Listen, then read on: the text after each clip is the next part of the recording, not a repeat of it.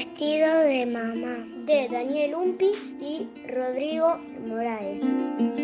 Cuando uso el vestido de mamá, me observo en todos los espejos de la casa. Hago muecas y hablo como si fuera otra persona. Es muy divertido. Acaricio las piedritas de la tela. Mi mamá también tiene unos zapatos con tacos altos y finos. Trato de no caerme cuando me los pongo. Me quedan grandes. Usar sus zapatos es parecido a estar en puntitas de pie o andar en patines. Bajo las escaleras con cuidado. No quiero lastimarme ni dañar el vestido. A veces me quito los tacos para poder saltar mejor.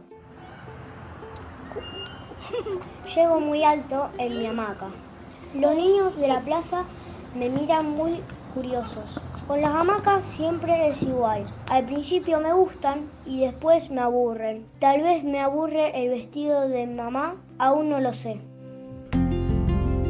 Quiero jugar al fútbol con mis amigos. No soy un buen jugador, pero hago unos golazos buenísimos. Cuando me vieron por primera vez con el vestido de mamá, se rieron mucho, mucho. Sentí un calor muy fuerte en el pecho y las orejas. Me vinieron ganas de llorar, mis rodillas temblaban como si tuviera frío. Caminé despacio hasta mi casa. Me parecía que el barrio estaba vacío y que todo quedaba lejos. Mis padres miraban un programa de televisión muy divertido. Al verme, sus caras se transformaron como cuando ven una mala noticia en el informativo. ¡El vestido! Ese vestido me trae demasiados problemas, pensé. Mis padres, mis amigos, todos se transformaban al verme con él. ¿Por qué algo tan hermoso les parece tan feo? Dejé de llorar cuando mis padres golpearon la puerta de mi dormitorio. Pedían permiso para entrar.